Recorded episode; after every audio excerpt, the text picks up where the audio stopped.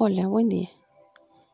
Mi nombre es Quetzal Alejandra y hoy te contaré acerca del vivir presente desde una responsabilidad clara y con la certeza de que lo que tenemos claro y seguro es solamente el momento presente, no antes, no después. Por lo tanto, nos corresponde disfrutar la vida en cada momento.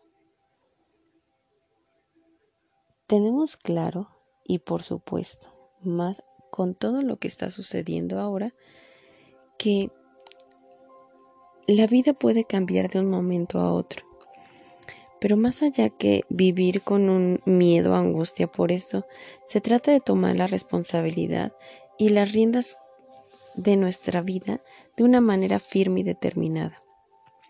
Ya que la vida es ahora, sí, ahora mismo.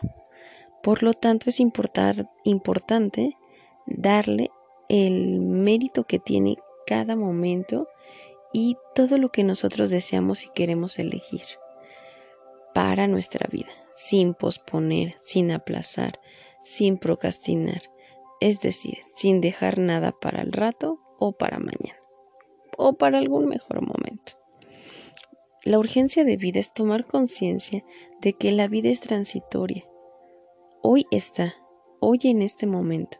Más tarde, mañana, en un mes, en un año, no lo sabemos. Es importante, por lo tanto, valorar ese don inmenso que tenemos de quienes somos, del milagro de la vida que podemos disfrutar en este instante y por lo tanto elijamos, seamos conscientes de qué manera queremos vivir y disfrutar nuestra vida. Para darle sentido a cada minuto, para sentir y saber que valió cada uno de nuestros esfuerzos, cada una de nuestras decisiones y determinaciones, que fuimos conscientes de todas nuestras elecciones, que actuemos en coherencia con nuestras metas, principios y valores, para tener la tranquilidad de saber que no tenemos pendientes, que no nos desviamos de nuestros sueños, que honramos nuestros propios compromisos, que actuamos según estas elecciones y por supuesto que nos cumplimos a nosotros, que no nos, dejas, nos dejamos a medias ni con decisiones a la ligera. Tampoco que hicimos como que hicimos, sino que realmente cumplimos y tuvimos el valor de comprometernos y cumplir, para llevar cada uno de nuestros pasos hacia una determinación de vivir en plenitud, sin arrepentirnos, es decir, dar nuestro cien en todo momento. Ya lo dice el acuerdo número 4 de los cuatro acuerdos de Miguel Ruiz. Haz siempre lo máximo que puedas dar. Enfócate en ser responsable en lo que eres, en lo que haces, en lo que dices, en lo que tienes, en lo que quieres, en lo que es saberte y sentirte merecedora de estar viva, actuar de acuerdo en ello en todo momento. Por lo tanto, reconocer la importancia del momento presente, de darle urgencia a nuestra vida, es también una forma de honrar a quienes ya no están, de honrar nuestra propia vida, disfrutando de la vida con pasión, con fuerza, con determinación con valor y alegría, entusiasmo por el momento presente, por lo que tenemos hoy. Basta ya de dejar las cosas para después, de no atrevernos, de seguir, seguir postergando. Si bien muchas situaciones nos pueden dar temor o molestia, también el procrastinar es muy parecido a la evasión a la renuncia, porque no analizamos con atención qué es lo que realmente queremos y aplazamos de esta manera creemos que no renunciamos ni evitamos, sino que nos justificamos a nosotras mismas diciendo más tarde, mañana, después, la siguiente semana, en fin. Todos hemos pasado por esto, y esto no implica ceder a nuestra debilidad, sino creer que realmente somos capaces de hacer lo que estamos aplazando y dejar de seguir alargando plazos o de seguir postergando responsabilidades, somos capaces de llevar a acción todo lo que queremos crear. Nuestros deseos son importantes y simplemente por eso valen. Entonces, antes o después, el truco se desvela de esta mm, falsa idea que que tenemos de dejar las cosas para después. Una vez que asumimos el compromiso y determinación, reconocemos que no nos queda de otra que enfrentarnos a ciertas situaciones. Tomamos el valor y la confianza en nosotros para dejar de autoengañarnos. Porque el aplazamiento es como un virus que debilita nuestra iniciativa, que nos hace creer que somos menos capaces de actuar.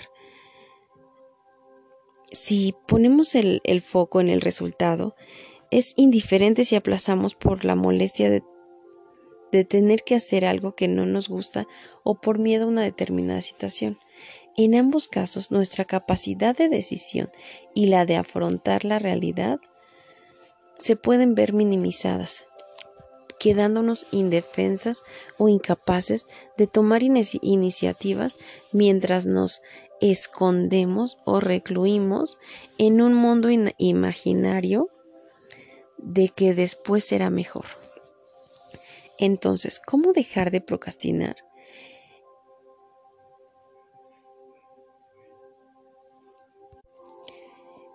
El primer punto sería dejar de imaginar en exceso escenarios atemorizantes que nos, que nos paralizan. Si llevamos a cabo paso a paso de acciones con prácticas disciplinadas para hacer lo que nos corresponde hacer en todo momento, poco a poco esto nos saldrá de forma natural.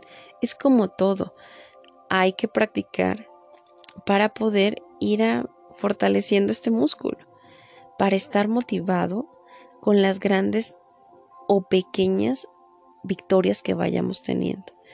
Es importante que reconozcamos todo lo que sí hacemos, todo lo que sí cumplimos para que con esta práctica de estar cumpliendo, de estar poniéndonos en acción, de dejar de evitar, aplazar, de dejar para después, tendremos un nuevo hábito adquirido de ir cumpliendo con nosotros, de ir teniendo más metas, de ir cumpliendo poco a poco. Entonces es importante en ocasiones, si algo nos parece complicado, nos parece muy grande de alcanzar, entonces es el momento de fraccionarlo en pequeños pasos, en diferentes etapas que paso a paso podamos ir sintiendo que sí cumplimos.